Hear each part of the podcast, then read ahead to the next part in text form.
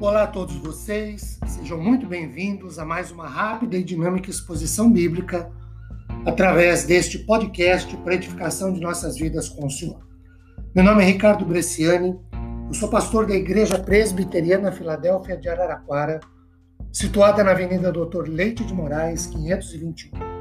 É uma grata satisfação, uma realização, compartilhar uma citação bíblica. Hoje, Lucas, capítulo de número 1, do versículo de número 46 ao 55.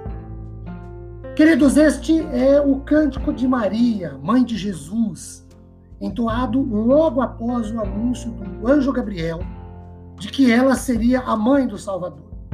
O cântico é conhecido como Magnificat, que tem origem na Vulgata, a tradução latina de engrandece, Magnificat. Minha alma engrandece ao Senhor. F. F. Bruce diz que o Magnificat está em forma de um belo poema lírico, um hino declamado por uma jovem camponesa judia, cujo pano de fundo são os escritos do Antigo Testamento e fornecem as expressões que ela usa. Bruce ainda diz que este hino se divide em quatro principais estrofes. A primeira envolve os versículos 46, 7 e 48. Maria louva a Deus por sua bondade para com ela. Segundo, versos 49 e 50. Maria louva a Deus por sua bondade para com todos os que temem a Deus.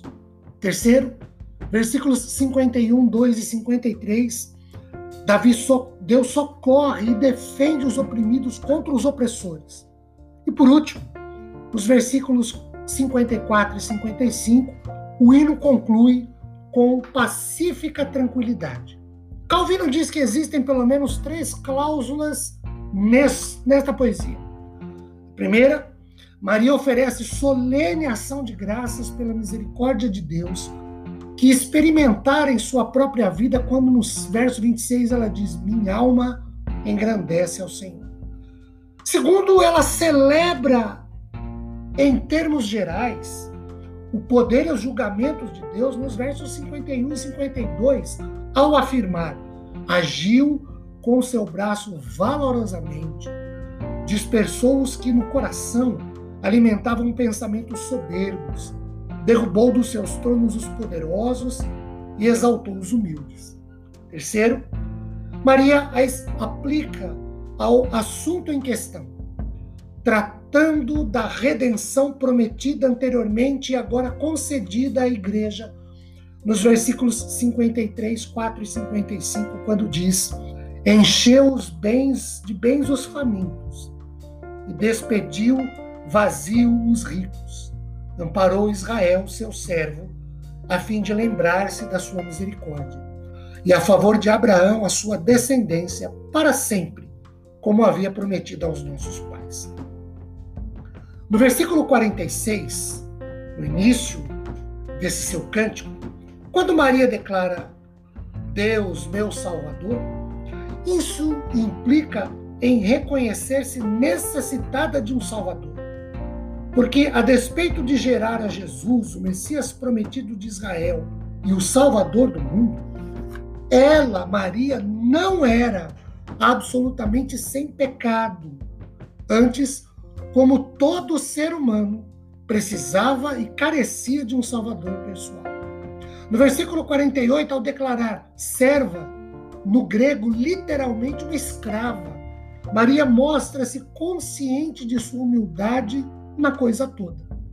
Uma questão: por que Maria foi escolhida para ser a mãe do Salvador?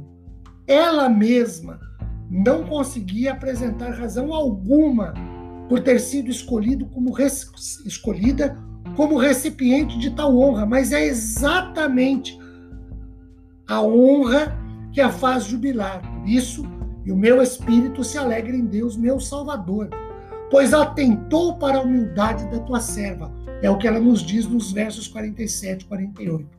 Essa grande misericórdia concedida a ela é a manifestação do poder soberano e da santidade de Deus que não somente é, é manifesta a ela, mas a misericórdia do Senhor se estende a todos os que o temem, de geração em geração, no verso 50. Verso 49, porque me fez grandes coisas, uma tradução melhor seria fez grandes coisas em meu favor. E no verso 51, no coração alimentam poderosos pensamentos soberbos. Pensamento aqui significa de presunção ou perspectiva jactanciosa de que se orgulhavam. Como, por exemplo, bem nos diz 1 Crônicas 29, 18. Senhor, Deus de nossos pais Abraão, Isaac e Jacó, ou Israel, conserva para sempre no coração do teu povo essas disposições e pensamentos. Firma o coração deles. Queridos, que Deus nos fortaleça na vida e na fé. Abençoe-nos e a nossa família depois de refletirmos sobre esse texto de Sua rica palavra.